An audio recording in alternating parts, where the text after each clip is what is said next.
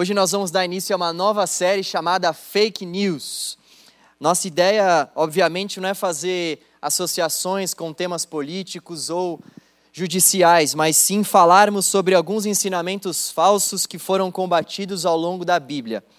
Jesus teve que combater uma série de notícias e ensinamentos falsos quando esteve entre nós. Grande parte das cartas que foram escritas para as igrejas do Novo Testamento também sempre visam combater alguma heresia, alguma ideia falaciosa. O combate a notícias falsas, a ensinamentos incorretos e a heresias falaciosas sempre fez parte da história do povo de Deus. É interessante olhar para isso e entender que o nosso papel continua sendo o mesmo. Nós continuamos com esse dever de combater notícias falsas a respeito da nossa fé de sabermos nos defender quando os falsos ensinamentos batem à nossa porta. Imagina que nós que fazemos parte da igreja, estamos realmente às portas da igreja, à beira da igreja, de mãos dadas, com a palavra de Deus na nossa mente, e nós estamos então protegendo a igreja de Jesus Cristo das falsas heresias. Nós estamos fazendo essa barreira para que esses falsos ensinos não cheguem até a igreja de Cristo. Então, nós estamos aqui fazendo essa barreira, e quando vem uma heresia que, por exemplo, diz que Jesus não é suficiente, nós barramos essa heresia. Quando vem uma outra heresia que diz que Deus não é não é o mesmo, nós barramos essa heresia. Quando vem uma notícia falsa que diz que a palavra de Deus não é a palavra de Deus de fato, nós barramos essa heresia. Então, nós barramos essas notícias falsas, esses falsos ensinamentos o tempo todo. Sempre quando vem uma notícia falsa, nós confrontamos com a palavra de Deus, então nós barramos esse falso ensinamento. Esse continua sendo o nosso papel. Esse continua sendo o nosso papel e é importante nós entendermos esse nosso desafio.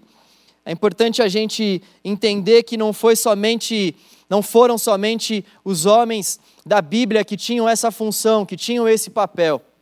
Nós fazemos parte da igreja de Jesus e precisamos realmente combater essas falsas notícias. O apóstolo Paulo fez isso com a igreja de Colossos.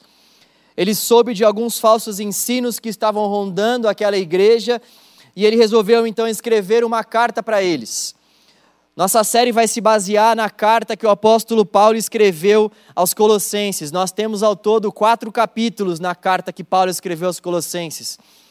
E então, portanto, nós iremos falar a cada sábado sobre um desses capítulos que Paulo escreveu. E é de extrema importância que a gente possa acompanhar essa nossa série juntos, já que a gente vai falar sobre um livro específico ao longo de todo esse mês de junho.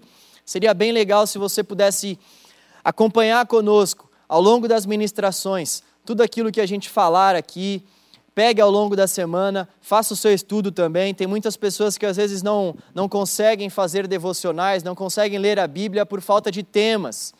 Então, vai ser uma rica oportunidade para você aproveitar esses temas que nós iremos trazer aqui, para que você também possa acompanhar e estudar esses mesmos temas aí na sua casa, onde você estiver. Falando um pouco sobre a igreja de Colossenses, não havia uma única heresia dentro daquela igreja. Nós vemos Paulo, ao longo dos capítulos, falando sobre várias heresias, ele vai combatendo vários falsos ensinos. O ensino principal que está sendo combatido no capítulo 1, que é o capítulo que nós iremos abordar, é a negação da suficiência de Cristo. Existiam muitas pessoas que naquela época diziam que Jesus Cristo não era suficiente. Eles precisavam de Jesus e de mais alguma coisa.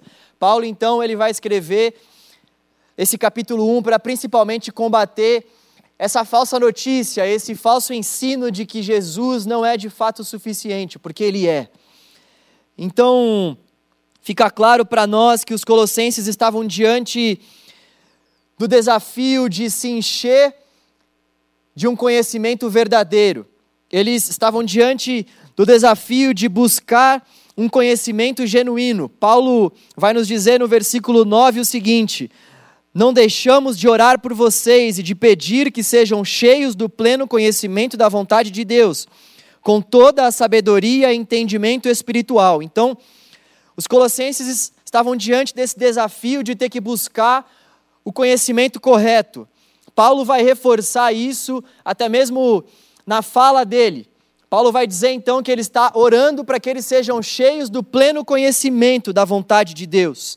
Isso é extremamente importante, tanto para aqueles colossenses como para nós. Nós precisamos estar cheios do pleno conhecimento da vontade de Deus. E por que estarmos cheios do pleno conhecimento da vontade de Deus é de fato importante? Paulo se estende, ele vai dizer para nós a importância de nós sermos cheios do pleno conhecimento da vontade de Deus nos versículos 10 e 11. Ele vai dizer que é importante nós sermos cheios porque quando nós somos cheios desse pleno conhecimento, nós vivemos a vida de modo que agrada ao Senhor. Quando nós conhecemos de fato o pleno conhecimento da vontade de Deus, nós podemos viver a nossa vida alinhada a essa vontade, a esse conhecimento de Deus. Então nós vivemos cada um dos nossos dias alinhados com a vontade de Deus quando nós temos esse conhecimento. Paulo também vai dizer nos versículos 10 e 11 que quem tem esse conhecimento consegue dar frutos para Deus. Como nós daremos frutos para Deus? Uma das nossas tarefas, uma das, uma das, das implicações que nós vemos para nós ao longo dos escritos do Novo Testamento, para que a gente dê frutos, como a gente vai dar frutos para Deus, sendo que nós realmente não não somos cheios do pleno conhecimento da vontade dele. Paulo vai dizer também que o conhecimento faz com que nós sejamos fortalecidos com todo o poder. Quem conhece ao Senhor pode de fato desfrutar desse poder que excede o entendimento humano, pode desfrutar dessa força, pode, pode desfrutar desse fortalecimento que vem do Senhor, desse poder que vem do Espírito Santo de Deus e que consola os nossos corações. O conhecimento pleno da vontade de Deus faz com que nós venhamos passar pelas perseveranças, ou melhor, faz com que nós venhamos passar pelas aflições da vida com perseverança, com paciência, com alegria. É isso que o apóstolo Paulo vai nos dizer. Então, o principal desafio, ou melhor, o primeiro desafio dos colossenses aqui, retratado no versículo 9, é para que eles sejam cheios do pleno conhecimento da vontade de Deus. E Paulo fala isso para eles então, porque eles, sendo cheios, vão ter uma vida de acordo com a vontade de Deus, vão poder dar frutos para Deus, vão ser fortalecidos com todo o poder e eles também vão ter perseverança e paciência e vão passar por isso com alegria diante das provações. É interessante porque nós precisamos também desse pleno conhecimento. Não é somente aquela igreja de Colossos que precisava desse pleno conhecimento, todos nós temos esse desafio de buscar o conhecimento. Todos nós temos esse desafio de buscar o conhecimento e muitas pessoas fazem isso em áreas diferentes do saber. Muitas pessoas buscam aqueles tipos de conhecimento que a ciência pode nos dar. Muitas pessoas buscam aqueles conhecimentos que as próprias pessoas podem nos oferecer. Eu acho, eu acho um negócio bastante curioso, porque quando eu converso com alguma pessoa que tem um conhecimento vasto em alguma área da ciência, Geralmente, essa, essa pessoa que tem um conhecimento vasto na área da ciência, eu já conversei com muitas pessoas que eram pessoas que tinham conhecimento riquíssimo em muitas áreas do saber, mas quando, quando essas pessoas elas são indagadas sobre a área do conhecimento bíblico, sobre a área do conhecimento da Bíblia, essas pessoas elas acabam desprezando esse tipo de conhecimento. Quando, quando nós começamos a falar com algumas pessoas sobre teoria da criação, sobre como todas as coisas foram criadas, sobre, sobre como será o final de todas as coisas, como se dará o fim, essas pessoas acabam realmente não tendo esse tipo de conhecimento para dialogar, porque elas se apoiam nos conhecimentos que nós podemos adquirir nesse mundo. E algo é algo triste, porque o verdadeiro conhecimento, o conhecimento que verdadeiramente importa, é o conhecimento das Escrituras Sagradas. O conhecimento das Escrituras Sagradas é, é o princípio do saber, é o, é, o, é o temor do Senhor, que é o princípio da sabedoria. Então, todas essas esses outras áreas do conhecimento, essas áreas elas são extremamente importantes para nós. Agora, a principal área que nós realmente precisamos conhecer, que nós precisamos mergulhar, é a área do conhecimento da Escritura Sagrada, porque conhecer a Escritura Sagrada vai fazer com que a nossa vida seja de uma forma ou seja de outra. A nossa vida, a paz para o nosso coração está totalmente associada com o fato de nós conhecermos ou não a palavra de Deus. O nosso futuro depende do quanto nós conhecemos a palavra de Deus ou não. O descanso para o nosso coração vai depender do quanto nós conhecemos a palavra de Deus ou não. Esse pleno conhecimento da palavra de Deus, Esse pleno conhecimento da palavra de Deus é o único conhecimento que transforma o coração e que renova a vida. Nenhum outro conhecimento pode transformar o coração e renovar a vida. Somente o conhecimento da palavra de Deus é que pode nos dar esse benefício. Por isso, nós que estamos no meio acadêmico, você que estuda, nós devemos sim buscar esses conhecimentos. É muito importante a gente buscar saber sobre história, geografia, matemática todas essas ciências, todas essas áreas. Agora, acima de tudo, nós precisamos nos deleitar no conhecimento da palavra de Deus. Nós precisamos nos aprofundar no conhecimento da palavra de Deus, conhecer o Senhor e prosseguir em conhecê-lo, é o que vai dizer a palavra de Deus em Oséias 6,3. Conhecer o Senhor, mas não somente conhecer, prosseguir em conhecê-lo, prosseguir em conhecer a Sua palavra. Então, conhecer mais a Deus nos ajuda, sobretudo, a conhecermos mais a obra de Cristo. Nós conhecemos mais a obra de Cristo e a obra de Cristo tem desdobramentos eternos para nós. Quem conhece a obra de Cristo tem acesso a esses desdobramentos eternos. E esse texto ele vai nos revelar ao menos três desses desdobramentos. Em primeiro lugar, o apóstolo Paulo vai nos dizer no versículo 12 que nós temos uma herança. A obra de Cristo, ela nos dá essa herança. Nós temos uma herança. Olha só o que ele diz no versículo 12: dando graças ao Pai que nos tornou dignos de participar da herança dos santos no reino da luz. Romanos 8,17 também vai nos dizer: se somos filhos, então somos herdeiros, herdeiro de Deus e co-herdeiros com Cristo, ou seja, herdeiros de Cristo também, se de fato participamos dos seus sofrimentos, para que também participemos da sua glória. Nós temos algo que é garantido, o apóstolo Paulo nos assegura nesse versículo 12 que nós temos uma herança. A obra de Cristo tem como desdobramento nos dar essa herança. Nós temos esse algo que é garantido, esse algo que é certo, esse algo que ninguém pode nos roubar. É uma herança aqui e é uma herança lá. É uma herança aqui porque nós já podemos desfrutar dessa herança por meio do Espírito Santo de Deus que habita em nosso coração. O Espírito Santo de Deus nos dá a garantia dessa herança, então nós já podemos desfrutar dessa herança aqui, vivendo nessa terra. E lá também. Lá também, porque a herança também está garantida para nós naquele tempo onde não vai, não vai haver mais dor, não vai haver mais pranto, não vai haver mais ódio, não vai haver mais rancor, então nós desfrutaremos da herança que não pode ser corrompida. Enquanto, enquanto muitas pessoas dizem que, o, que os cristãos são loucos, Louco é aquele que se assegura nas coisas desse mundo. Louco é quem tem como herança somente bens, diplomas e o passaporte cheio de carimbos. Louco é quem constrói a sua vida em alicerces passageiros. Os cristãos se apoiam em uma herança sólida, uma herança incorruptível, inesgotável, que jamais muda. A herança dos cristãos é o próprio Cristo. A herança dos cristãos é o próprio Cristo encarnado que nos assegura da sua segunda vinda, que nos assegura da presença constante do seu Espírito conosco. Nós temos uma herança aqui e uma herança lá. Jesus é a nossa herança, tanto aqui quanto lá. Ele é a nossa segurança, ele é a nossa esperança. A nossa herança não muda, a nossa herança não pode ser corrompida com o tempo. A nossa herança ela é inesgotável a nossa herança é eterna. O apóstolo Paulo vai nos dizer que nós temos essa segurança em Cristo e que essa herança é gratuita, mas ela requer um compromisso. Não um compromisso para que nós venhamos alcançá-la, mas um compromisso porque nós já alcançamos. O compromisso de participarmos com Cristo dos seus sofrimentos. E como fazer isso? Vivendo a palavra de Deus. Vivendo a palavra de Deus. Nós temos esse desafio de vivermos a palavra de Deus, vivermos a palavra de Deus todos os dias das nossas vidas. É dessa forma que realmente nós, consegui, nós conseguimos sofrer com Cristo, quando nós vivemos a palavra de Deus, quando nós zelamos pelos princípios e pelos valores da palavra de Deus. Nós então sofremos também com Cristo. Nós sofremos com Cristo também porque todo aquele que vive piedosamente no Senhor sofrerá perseguições. Todo aquele que vive piedosamente no Senhor vai sofrer perseguições.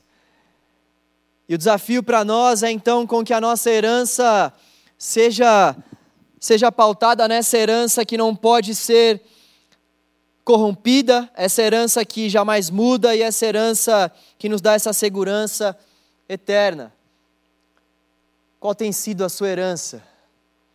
Você tem buscado que tipo de herança na sua vida? Que tipo de herança será que eu tenho buscado para mim?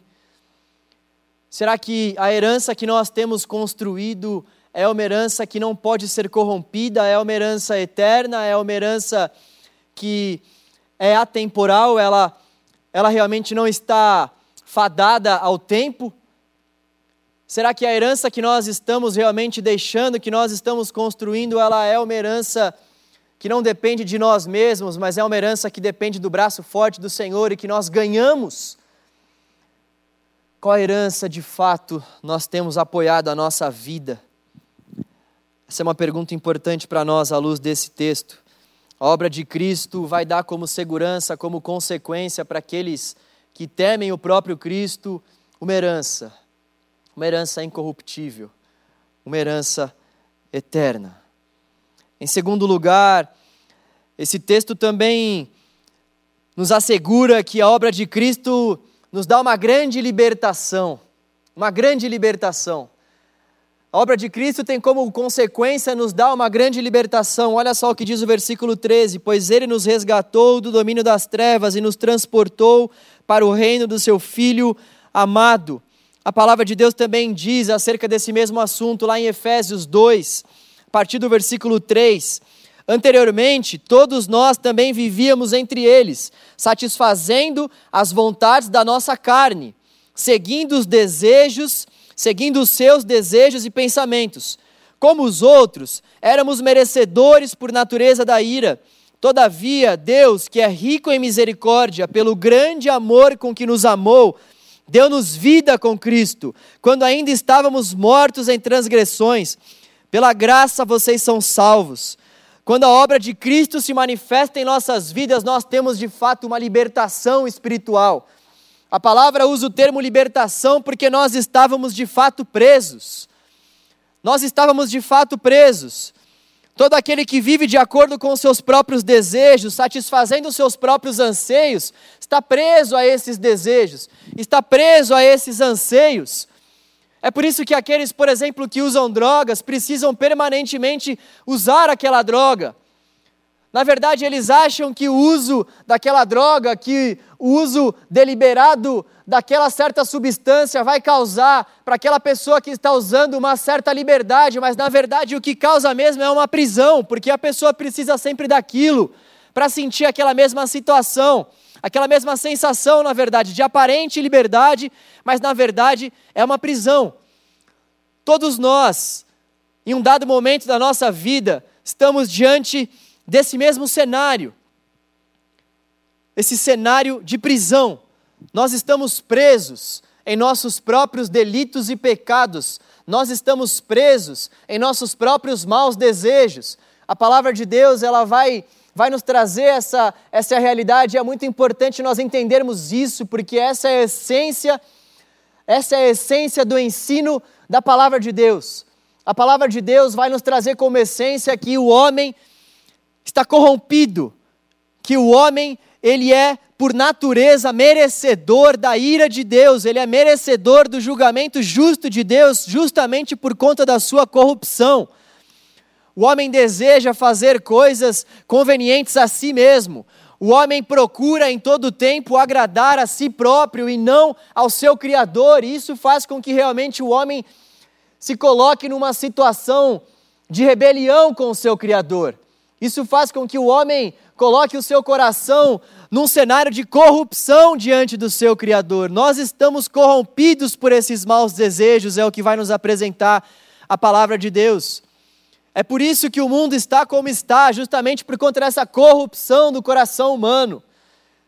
Ninguém consegue dar uma explicação tão plausível para essa questão do coração do homem com a palavra de Deus. A palavra de Deus vai nos dizer que o homem é dessa forma porque ele deseja os seus próprios desejos, ele quer correr atrás dos seus próprios intentos e isso faz com que ele realmente deixe o seu Criador de lado e, por consequência, ele se torna rebelde com o seu Criador. E Deus, então, diante desse estado de prisão que nós estamos, ele decide enviar o seu filho para que o seu filho morra na cruz do Calvário e a oferta de Jesus seja suficiente para suprir essa ira. Eu costumo dizer que Deus poderia simplesmente ter nos perdoado. No entanto, Ele faz muito mais do que isso.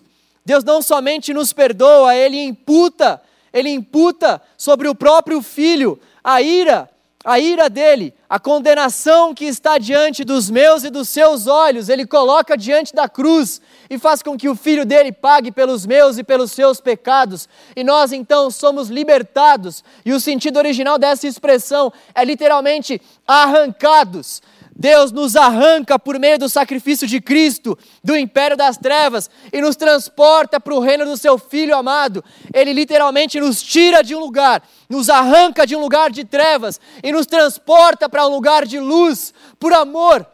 Por amor. Deus faz isso por amor.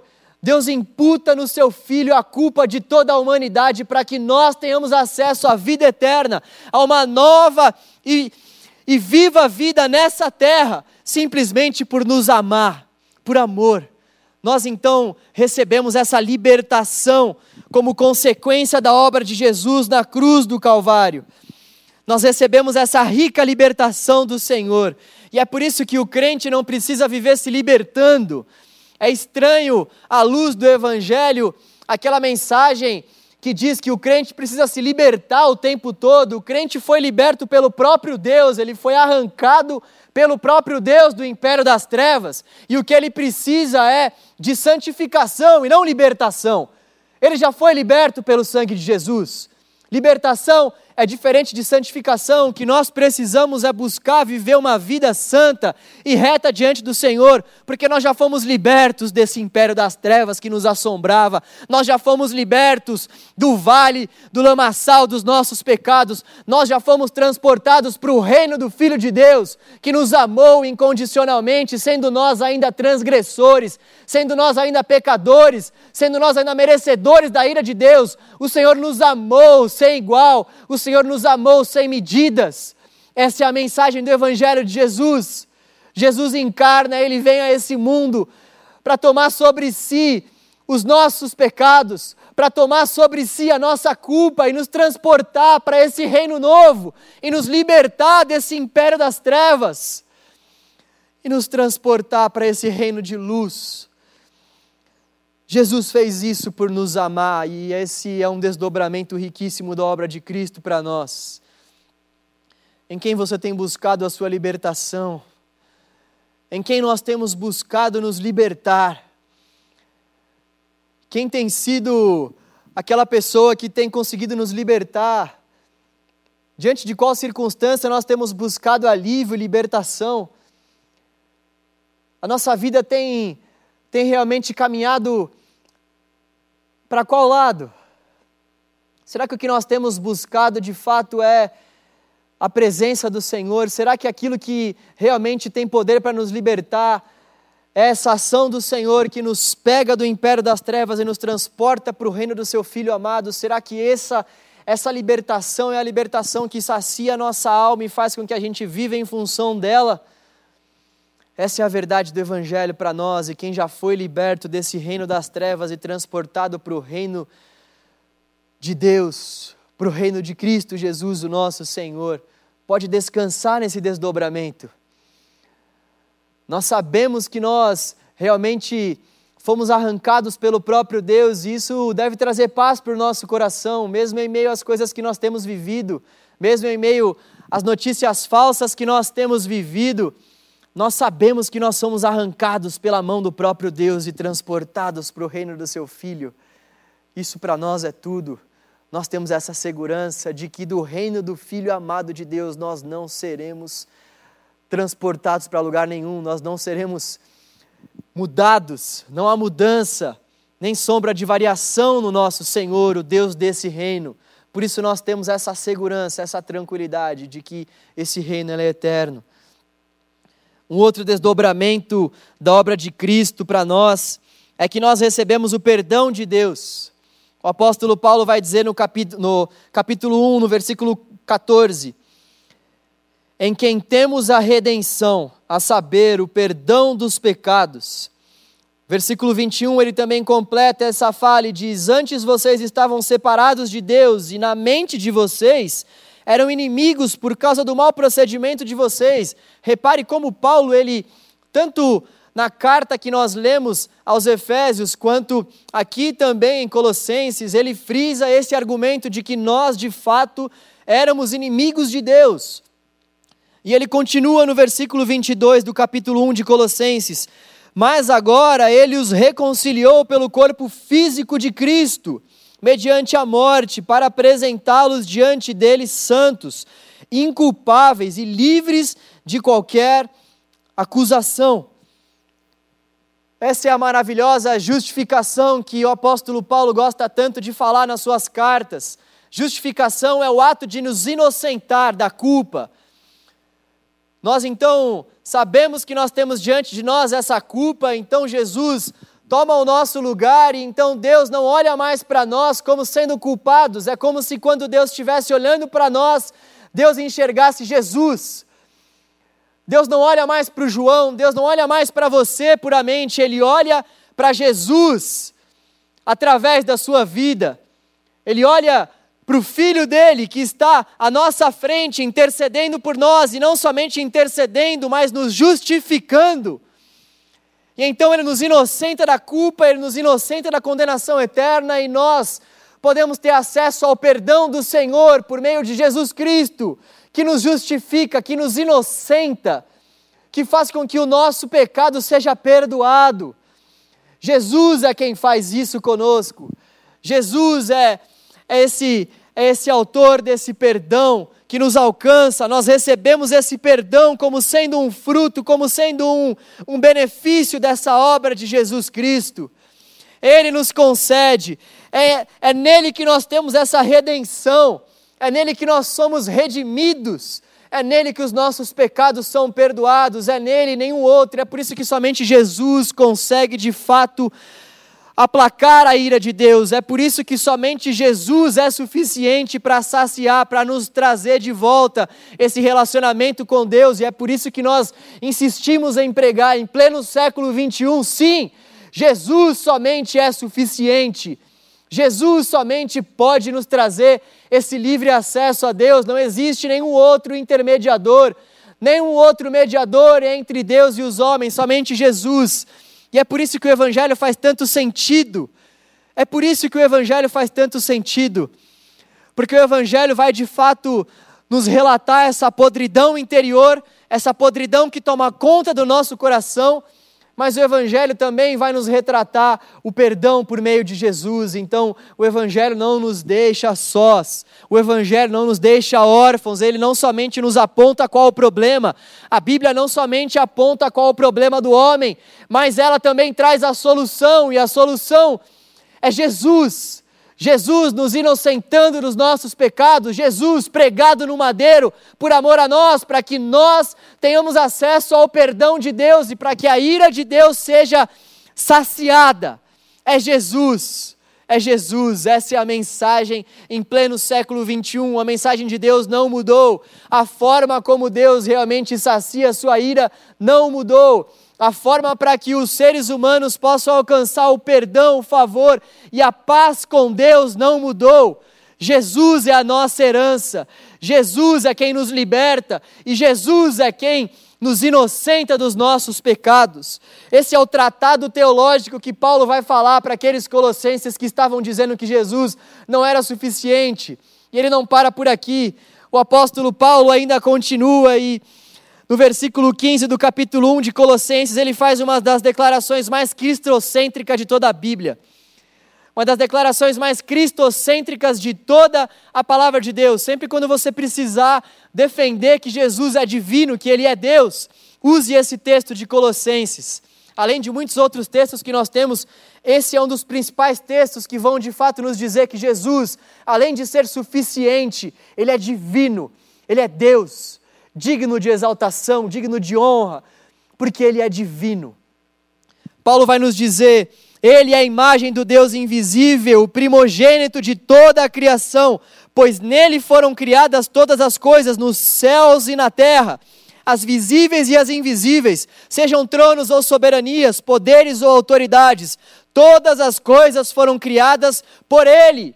Ele criou todas as coisas. E para ele foram criadas também todas as coisas. Ele é antes de todas as coisas, versículo 17. E nele tudo subsiste.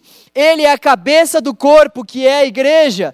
É o princípio primogênito dentre os mortos, para que em tudo tenha supremacia, pois foi do agrado de Deus que nele habitasse toda a plenitude e por meio dele reconciliasse consigo todas as coisas, tanto as que estão na terra quanto as que estão nos céus, estabelecendo a paz pelo seu sangue derramado na cruz. Ele já existia antes de tudo, ele criou tudo, ele é quem fundou e sustenta a igreja, ele que morreu para que por meio do seu sangue tivéssemos paz. Para ele foram criadas todas as coisas, ele é o Cristo. Ele é o Cristo, Ele é a imagem de Deus, o nosso Deus tem nome e o seu nome é Jesus Cristo de Nazaré.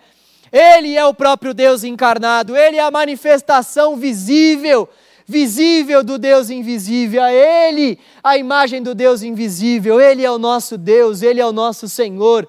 Ele é aquele que faz com que todas as coisas sejam nele suficientes. Ele é a nossa suficiência, ele é a nossa supremacia. Ele é a nossa supremacia. E Paulo então decreta aquela aquela notícia falaciosa que estava rondando aquela igreja e continua rondando muitas igrejas e continua rondando os nossos dias. Jesus é suficiente. Jesus é o Criador. Ele criou. As coisas foram criadas para Ele. Ele é o cabeça da igreja. Ele é o digno do, do louvor. Ele é o digno de receber a glória. Jesus, Jesus e mais nenhum outro. Os mundos podem podem mudar, os tempos podem passar por variações, as coisas podem mudar, mas isso jamais vai mudar. Jesus vai continuar sendo suficiente, independentemente da geração que surgir. Somente Jesus é suficiente, somente a obra de Cristo é suficiente, somente a obra de Cristo pode nos assegurar uma verdadeira herança, uma herança que não pode ser corrompida, uma herança que não está pautada nas coisas desse mundo, uma herança que não está apoiada em coisas passageiras. Somente a obra de Cristo pode realmente nos libertar desse império de corrupção que nós estamos. Somente a obra de Cristo pode fazer isso. E somente a obra de Cristo também pode nos assegurar o perdão dos nossos pecados, porque nós somos corrompidos e necessitamos desse perdão, nós somos inimigos de Deus e precisamos desse perdão. A obra de Cristo foi e continua sendo suficiente. Ele é o nosso Deus encarnado. Ele é a imagem de Deus. A minha oração é para que nós venhamos descansar nessa verdade. A minha oração é para que Jesus seja de fato supremo e suficiente para nós. Se você porventura ouviu essa mensagem e, e ainda discerne no seu coração que não você ainda discerne no seu coração que você não foi transportado desse reino das trevas para o reino do Filho de Deus,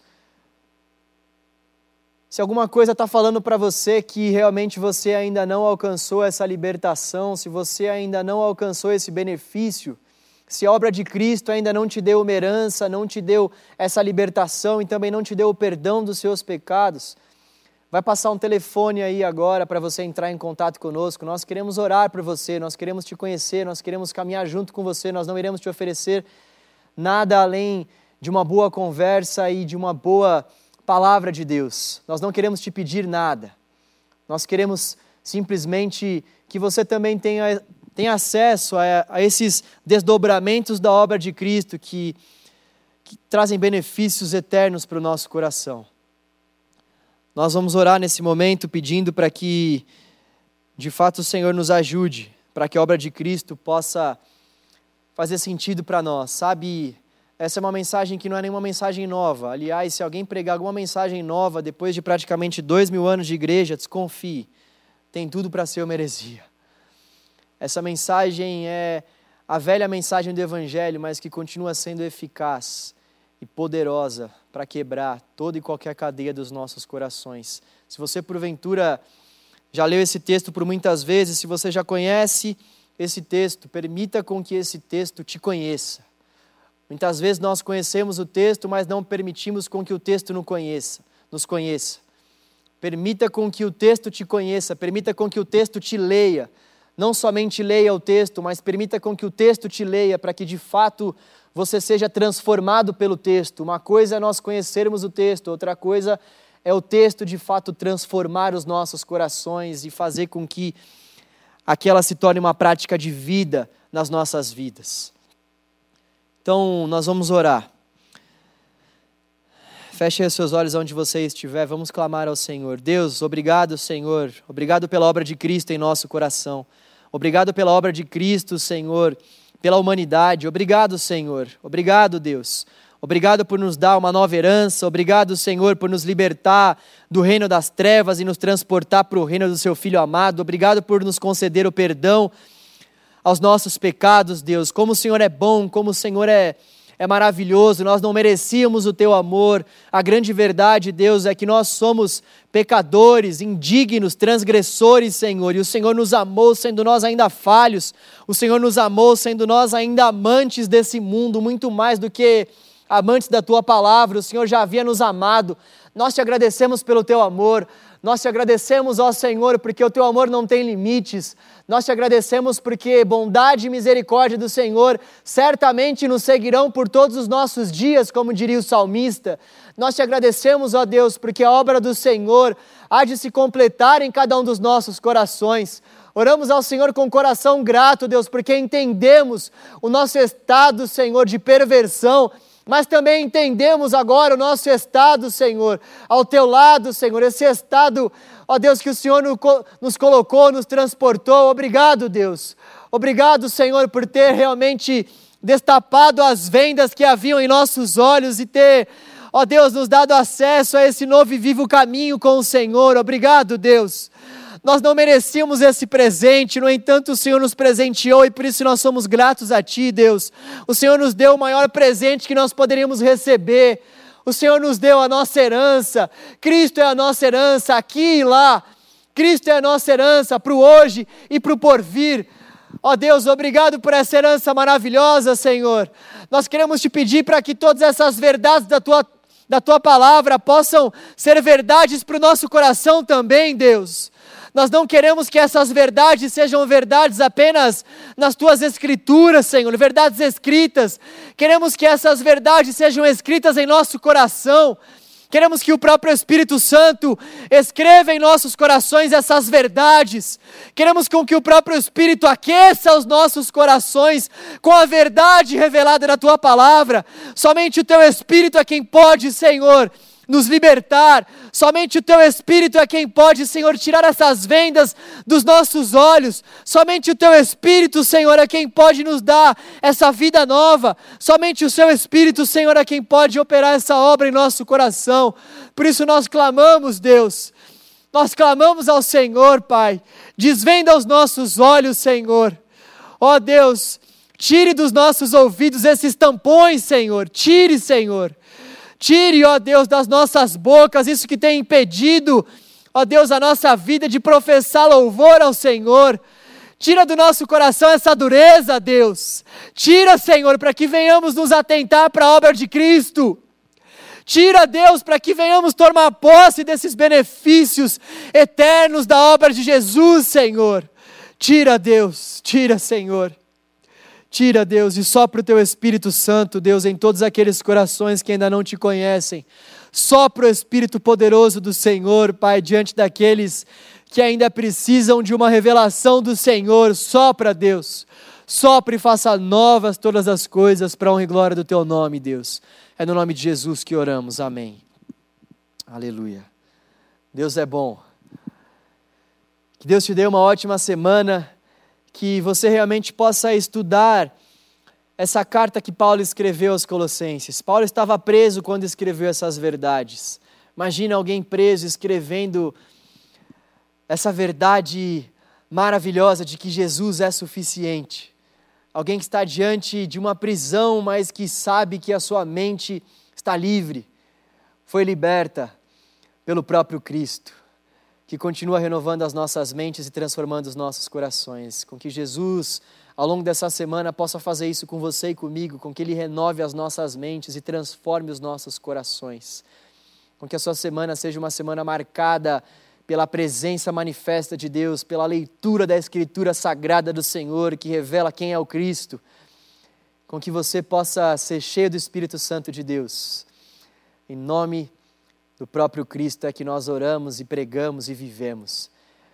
Que você também possa acompanhar as nossas programações, programações aí do canal Jovem, do Radical Team, as programações da nossa igreja, tem muita coisa boa que a nossa igreja está produzindo. Então, se alimente dessas coisas boas que a nossa igreja tem produzido. Lives, áudios, tem muita coisa boa rolando aí nas nossas plataformas e você pode ter acesso a isso e ser abençoado pelo Senhor. Com que Deus nos abençoe. Valeu, valeu!